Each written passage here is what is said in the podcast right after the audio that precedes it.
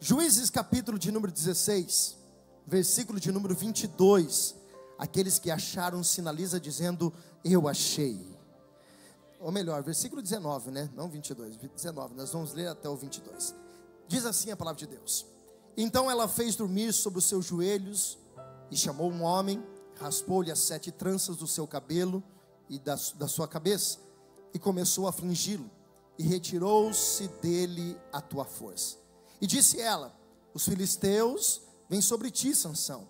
E despertou ele do sono e disse: Serei ainda mais uma vez como de antes e sacudirei e também porque o Senhor, ele já não sabia, porque o Senhor já tinha retirado dele a tua presença. Então os filisteus pegaram nele e arrancaram-lhe os olhos, fizeram-lhe descer a Gaza e amarraram-lhe com duas cadeias de bronze, e girava ele um moinho no seu cárcere. Versículo 22: E o seu cabelo começou a crescer novamente. Feche os seus olhos, curve a tua cabeça. Eu pedi agora para que você preste muita atenção. Esse momento, momento de aliança, momento de nós estarmos agora nesse, nesse momento de reflexão sobre aquilo que o Espírito tem para falar conosco. Pai, a tua presença é o mais importante neste lugar. E eu sei, ó Deus, que o Senhor já se faz presente nessa casa.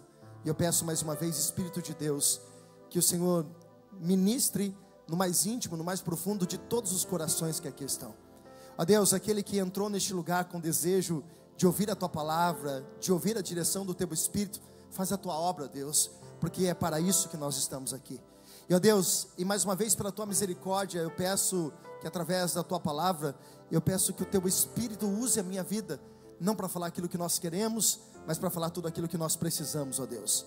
Eu peço, por favor, Espírito Santo, tenha liberdade, tenha liberdade para fluir, para falar, para trabalhar, e que com certeza, ó Deus, nós saiamos deste lugar não da mesma forma que nós chegamos, mas nós possamos sair deste lugar, ó Deus, na direção do Teu Espírito, em alinhamento entre os céus e a terra.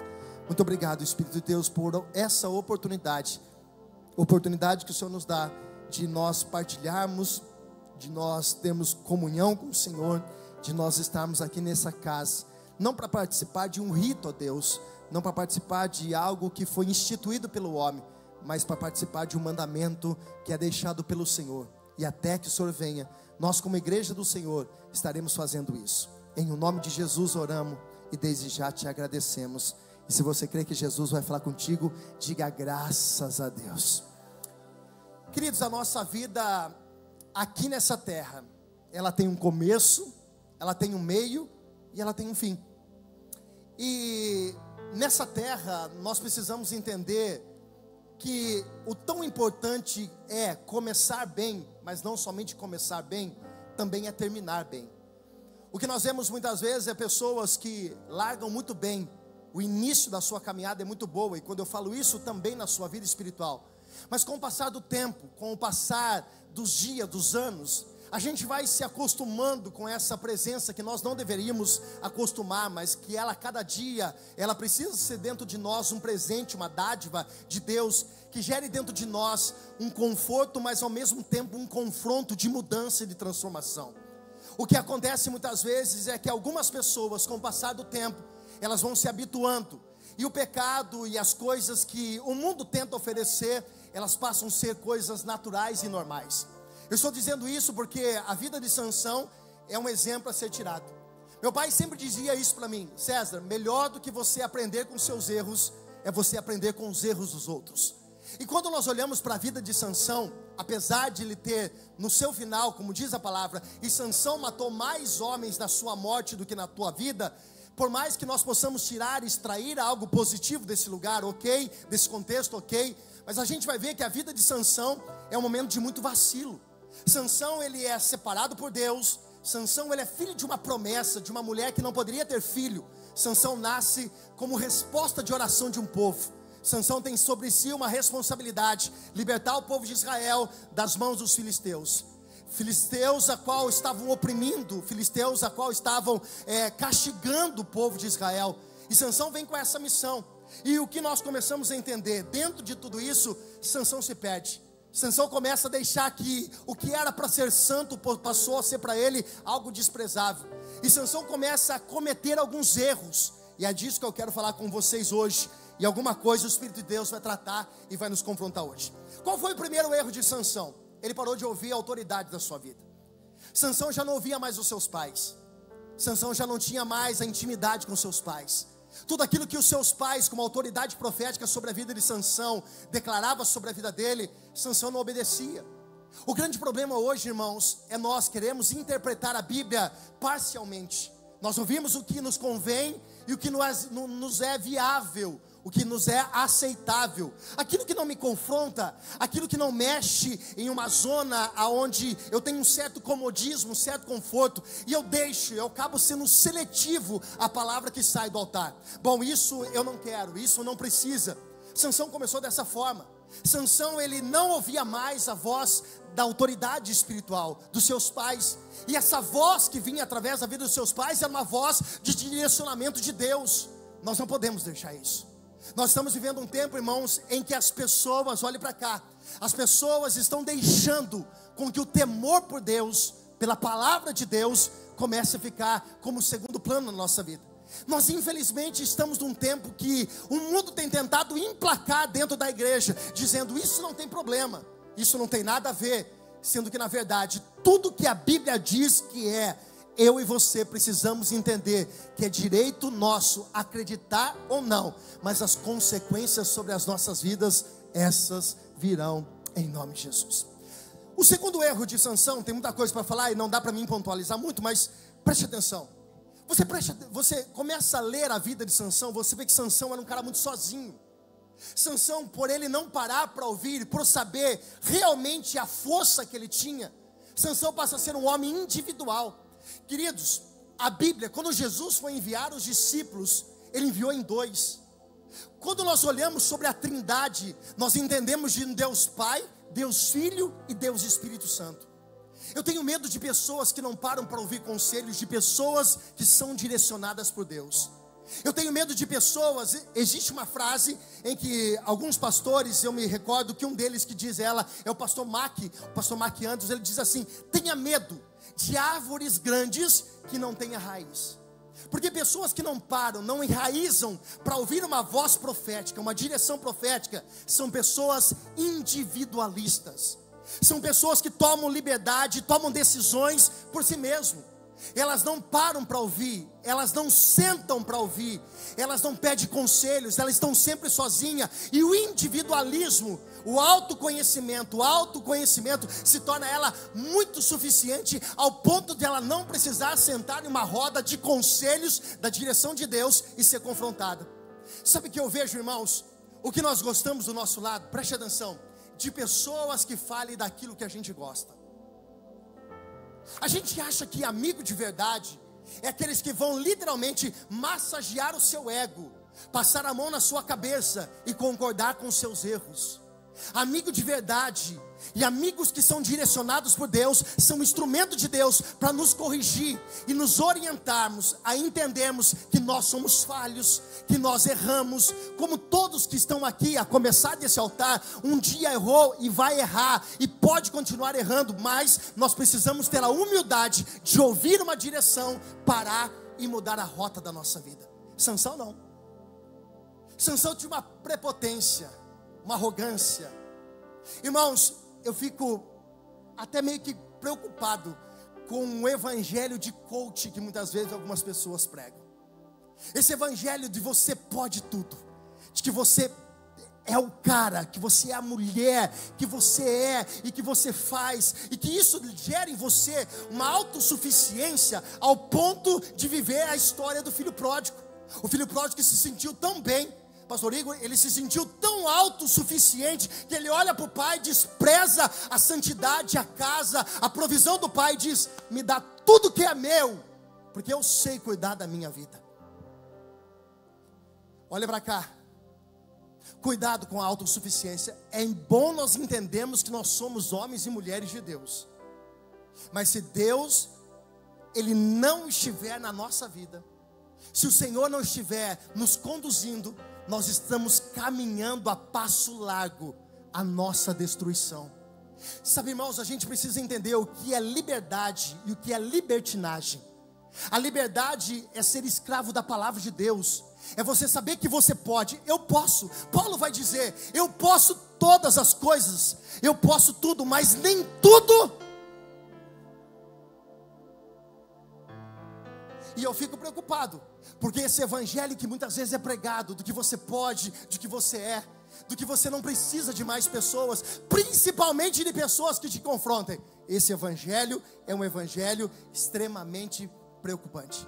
Sansão, irmãos, ele tinha muito talento, mas ele tinha pouco caráter. Sansão tinha muito talento, mas ele tinha pouco caráter. Ao ponto do seu caráter não suportar o seu talento. Porque dentro de cada um de nós o Senhor colocou um talento. Dentro de cada um de nós o Senhor colocou algo especial. Dentro de cada um de nós Deus nos deu dons, Deus deu talento. O Senhor não fez você simplesmente por fazer, irmãos. O Senhor fez você para um propósito. Tem algo. E isso você precisa entender. Só que o caráter, irmãos, é o que mantém o seu talento de pé. O seu caráter é o que mantém o seu talento de pé. Porque caráter é, preste atenção, aquilo que você faz quando ninguém está vendo. Isso é caráter. Caráter é aquilo que você faz quando ninguém está vendo. Isso é caráter. Porque não adianta você ter talento, você ter dom, mas não tem caráter para sustentar. Sansão, irmãos, ele, por causa disso, você vê que a vida dele, irmãos, começa a ter queda. E eu quero que você entenda uma coisa: Sansão, é, é, na sua caminhada, se vê que a vida dele espiritual é um declínio. Porque Sansão começa a ir no terreiro dos inimigos, Sansão começa a visitar algumas cidades, ele vai para a cidade de Tina, depois ele vai para a cidade de Gaza, depois ele vai para a cidade de Sodeque, aonde ele encontra Dalila, onde ele perde as suas forças. Sansão, ele vai vindo, vendo que a sua vida está num declínio, só que por andar sozinho e não permitir que ninguém o oriente, ele continua descendo. E tem um detalhe, irmãos, preste atenção. Nós não desviamos de um dia para o outro. E é esse o problema. Sabe por quê? Olha que ponto que Sansão chegou. Sansão, em uma das suas caminhadas para a cidade de Tina, que era na cidade de Gaza, próxima à cidade de Gaza, o caminho que não deveria estar, um dia ele encontra o leão, ele mata o leão. Sansão ele mata o leão. E certa vez ele voltando para um lugar aonde ele não deveria estar, e é esse que é o problema. A gente se acha tão autossuficiente que a gente fala assim: "Não, eu consigo resistir". Eu consigo suportar isso. Não, não, agora, não, irmão, preste atenção. Não brinca com o pecado. Porque ele pode não te picar na primeira vez, ele pode não te pegar na segunda vez, mas uma hora ele vai ser apresentado para você de uma forma tão estratégica e boa que ele vai atrair o teu coração e você vai voltar para o lugar aonde você nunca deveria ter voltado antes. Olhe para cá, eu sei que a mensagem é dura, mas a mensagem é ceia. Sansão mata um, um leão. E quando Sansão está uma outra vez voltando para o lugar aonde ele não deveria estar, ele vai ver um leão Nazireu não pode tocar em cadáver. Nazireu não pode beber bebida forte. Nazireu não pode raspar o pelo do seu corpo. E ele vai olhar e dentro daquele cadáver de leão tem lá um favo de mel. Aleluia. Doce. Ou tu acha que o diabo vai aparecer para tu com um chifre, com um tridente na mão, dizendo: Prazer, eu sou o diabo. A aparência é boa. Diga comigo, a aparência é boa. Diga, parece ser bom, mas não é. Lembra da árvore que não poderia ser comida, o fruto? A aparência era boa, era agradável aos seus olhos e parecia-se bom, mas não era para pegar. E é esse o problema, irmãos. Nós queremos voltar ao passado, nós queremos voltar dos lugares aonde Deus um dia nos tirou. Olha para cá, não volte, diga não volte para o lugar da onde um dia você orou para Deus tirar a sua vida. Porque esse é o problema por nós acharmos que não tem nada a ver, nós começamos um declínio e começamos a visitar lugares, começamos a entrar em lugares, começamos a permitir algumas coisas, começamos a deixar e a gente começa a voltar, porque aquilo que é atrativo passa a ser muito bem aos nossos olhos. Preste atenção, irmãos. Nós estamos chegando, irmãos, nos últimos tempos. E Satanás precisa fazer, ele não quer te tirar da igreja, ele não quer te tirar da igreja, ele quer tirar o teu temor à palavra de Deus, ele quer arrancar do teu coração o temor, para que você tenha literalmente a convicção do que é certo, do que é errado. Deus nos trouxe nessa manhã para dizer: nós ainda temos uma aliança, e essa aliança será renovada hoje, pelo poder do Espírito Santo de Deus, aleluia. Se é para aplaudir, aplaude, irmão.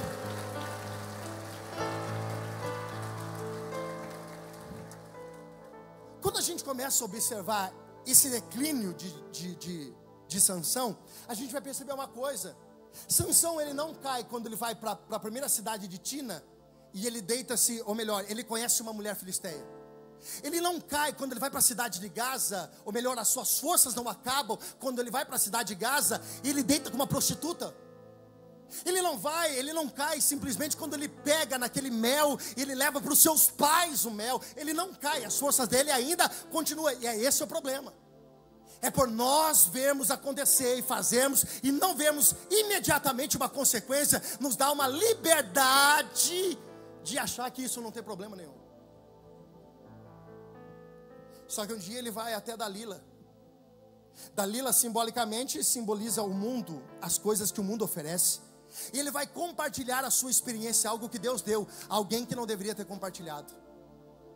E a Bíblia vai dizer que Dalila, em um certo dia, fazendo Sansão cair no sono. Você percebe, irmãos, que a Bíblia vai dizer para nós que nesses dias muitos estão cansados. O apóstolo Paulo vai dizer isso em Efésios. Muitos estão cansados ao ponto de dormir. Isso não é um sono que você tem que ter toda noite quando você chega na tua casa, no teu trabalho e descansar. Não, esse é um sono espiritual.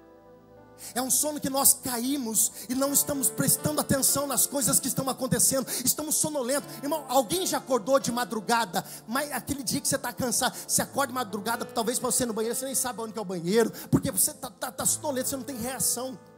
Quem aqui de manhã demora para o tico e teco pegar? Levanta a mão.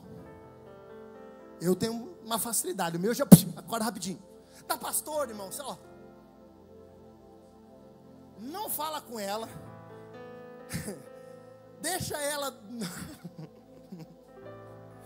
Isso pode dar treta em casa, mas tudo bem. Porque quando a gente está cansado, olha para cá, a gente tem dificuldade em raciocinar. Quando a gente está sonolento, a gente tem dificuldade de absorver ou de assimilar algumas coisas.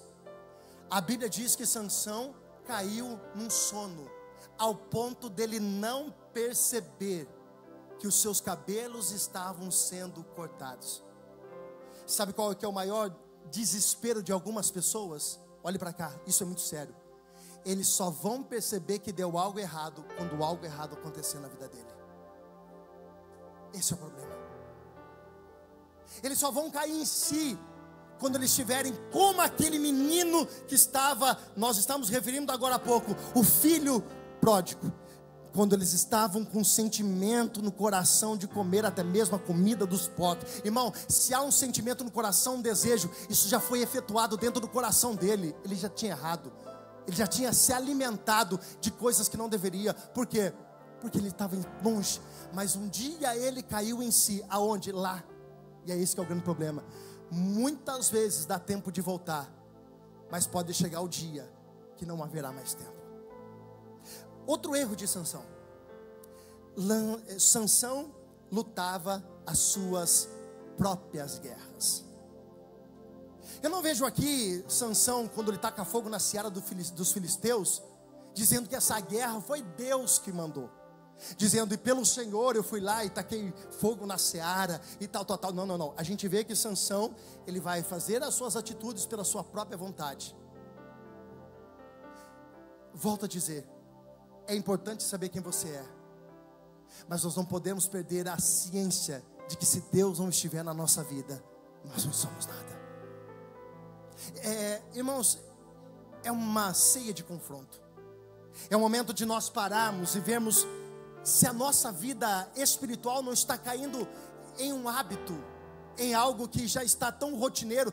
A pergunta que eu quero que você faça para você mesmo é se você está aqui hoje simplesmente para um momento de aliança, de entendimento que é isso, ou você está aqui para cumprir um protocolo, porque você sabe que de Santa Ceia, o segundo domingo do mês, é ceia e eu não posso faltar. Porque se for apenas um simbolismo, irmão, para, reflete e analisa a sua vida espiritual hoje. Aquela pergunta que eu ouvia quando eu me converti, meu antigo pastor dizia sempre: se Jesus voltasse hoje, essa era a pergunta. Se Jesus voltasse agora, antes de eu participar da ceia e ter um momento de comunhão com ela, qual seria o meu destino? Pastor, eu ia para o purgatório, talvez eu teria uma terceira chance, e não tem, irmãos. Não há possibilidade, nós entendemos isso. Porque se nós entendemos que há isso, nós estamos anulando o sacrifício que Jesus fez por nós. Nós estamos aqui hoje por mais uma oportunidade que o Senhor nos dá. Sabe, irmãos, consequência de tudo isso? A Bíblia vai dizer que primeiro arrancaram os seus olhos, segundo fizeram ele descer para Gaza, terceiro amarraram Sansão. E quarto, a Bíblia diz que ele girava em volta de si mesmo, como se fosse um ato de humilhação. Esse é o trabalho de Satanás. Ele quer te apresentar algo que seja extremamente favorável, dizendo: você não precisa de um evangelho, você não precisa estar na igreja todos os domingos ou de quarta-feira, você não precisa, você pode levar a sua vida de qualquer jeito. Ah, esse evangelho que estão tentando pregar, a mesma graça que fala de céu, é a mesma graça que fala de inferno, a mesma graça que fala sobre salvação, fala sobre condenação eterna também, meu querido. Mas diga bem alto, diga, mas graças a Deus, que essa manhã é manhã de oportunidade, de mudança na nossa vida. Como está a sua vida com Deus? Como está a sua vida com Deus? Quem é você quando ninguém está vendo? Quem é você quando os olhos da tua esposa, do teu marido, dos teus pais, da tua liderança não está vendo? Quem é você? Quem é você quando as pessoas que te orientam, te confrontam, não estão perto? Quem é você? Caráter nos revela na particularidade de quando os olhos de ninguém estão próximos de nós. E é ali que nós mostramos quem nós somos e a gente sabe. Mas graças a Deus que a Bíblia diz que os cabelos de Sansão voltaram a crescer. Diga comigo, oportunidade. Coloca a mão no teu coração e diga assim: Eu não posso sair deste lugar da mesma forma que eu entrei. Eu preciso que você feche os seus olhos, se possível. E você faça uma análise da sua vida agora. Eu quero que você agora lembre-se e traga à sua memória aquilo que você precisa mudar aquilo que você precisa deixar nesse altar hoje, aquilo que você precisa se libertar, aquilo que você precisa abandonar.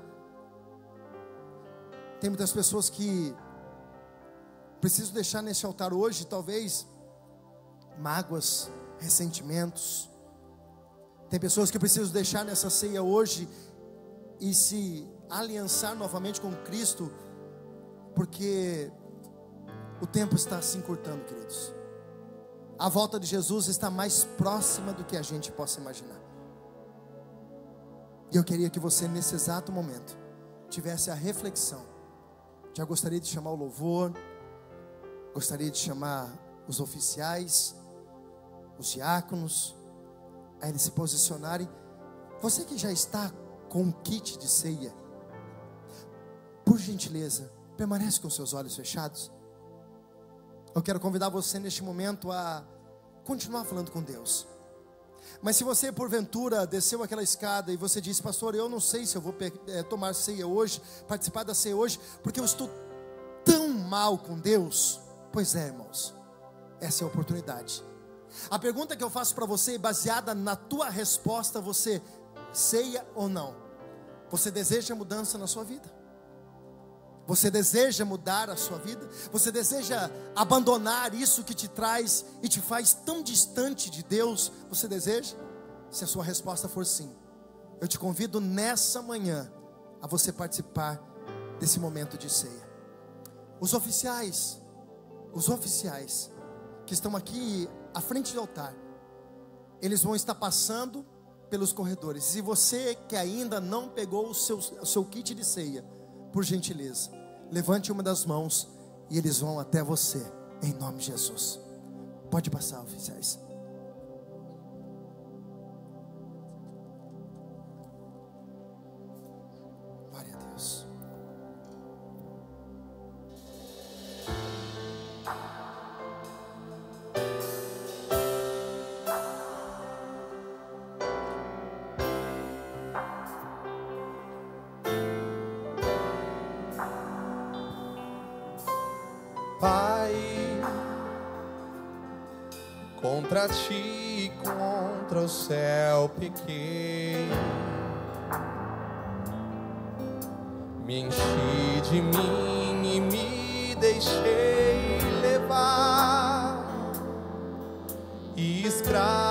dos meus erros me tornei.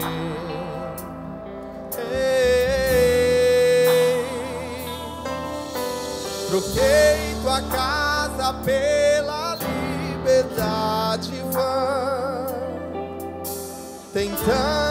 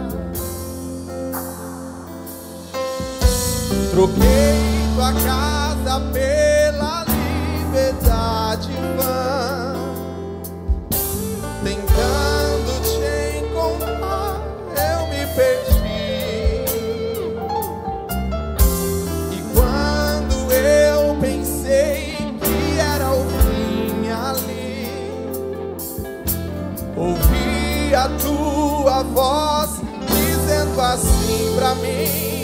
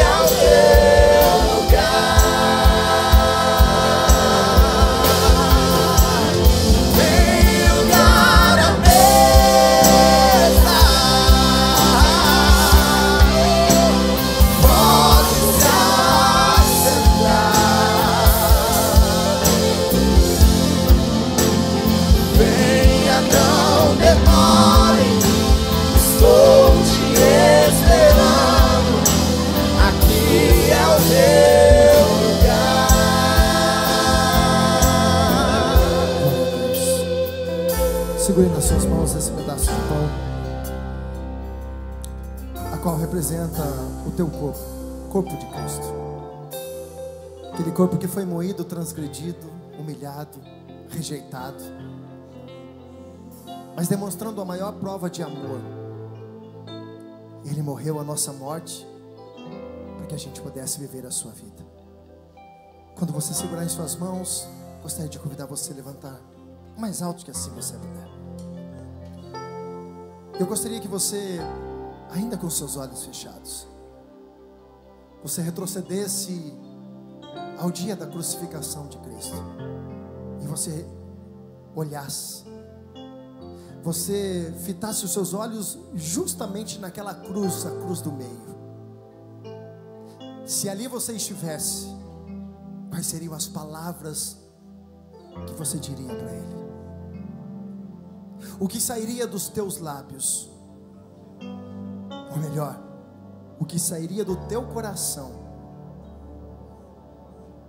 Eu quero que você diga isso para Ele, porque Ele se faz presente neste lugar. O Espírito de Deus está neste lugar. Ele é tão certo como o ar que eu respiro, que Ele se faz presente neste lugar. Ele é tão certo como o ar que o meu pulmão acaba de encher agora. Ele está nesse lugar. Ele está aqui para perdoar. Ele está aqui para nos orientar e dizer: Filho, filha, vem para mais perto. O que temo meu coração é que haverá um dia que não haverá mais tempo de pessoas. Haverá um dia que esses templos estarão vazios, mas muitas pessoas desejosas de estar neste lugar. Mas a presença do Espírito Santo não terá mais. Muitas pessoas vão querer cantar alguns louvores, mas serão apenas palavras, porque nós não estaremos, estaremos mais aqui. Pai, enquanto há tempo, que possamos, ó Deus, retornar aonde caímos, se arrepender aonde nós erramos e recomeçar, porque isso é algo que o Senhor nos inspira a recomeçar.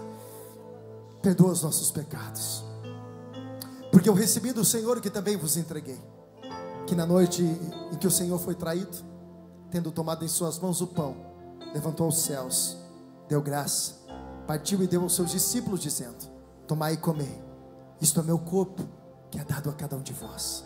Pai, nós consagramos este alimento a Ti, que seja força, que seja cura, que seja renovação, até a próxima ceia, se o Senhor não voltar, em nome de Jesus, em memória de Cristo, coma deste pão, em nome de Jesus.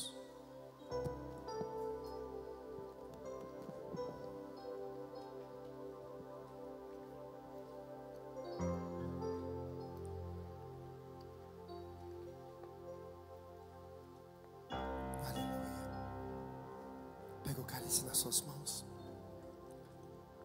Não tira os seus olhos daquela cruz. Não tira os seus olhos daquela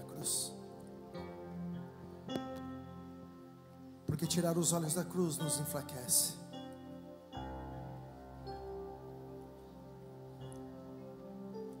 Levanta ele. Obrigado, Jesus.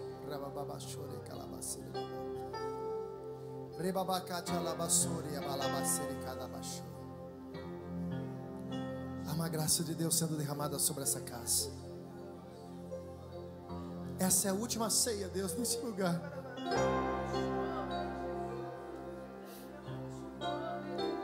Obrigado por tudo que já aconteceu aqui, Jesus.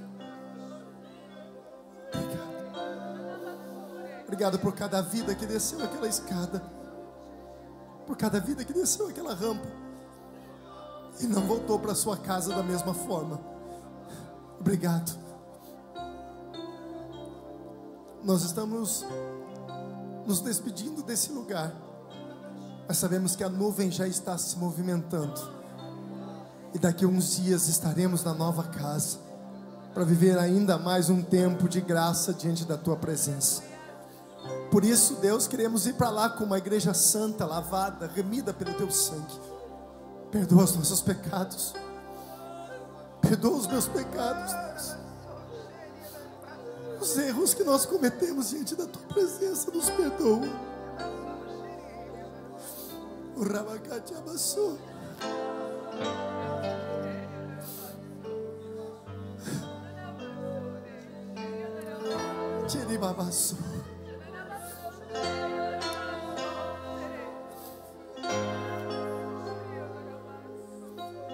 De tão semelhante modo, após Jesus ceiar, tendo agora tomado em suas mãos o cálice, mais uma vez levantou aos céus, deu graça e deu aos seus amigos, aos seus discípulos, dizendo: Tomai e bebei, este é o cálice da nova e eterna aliança.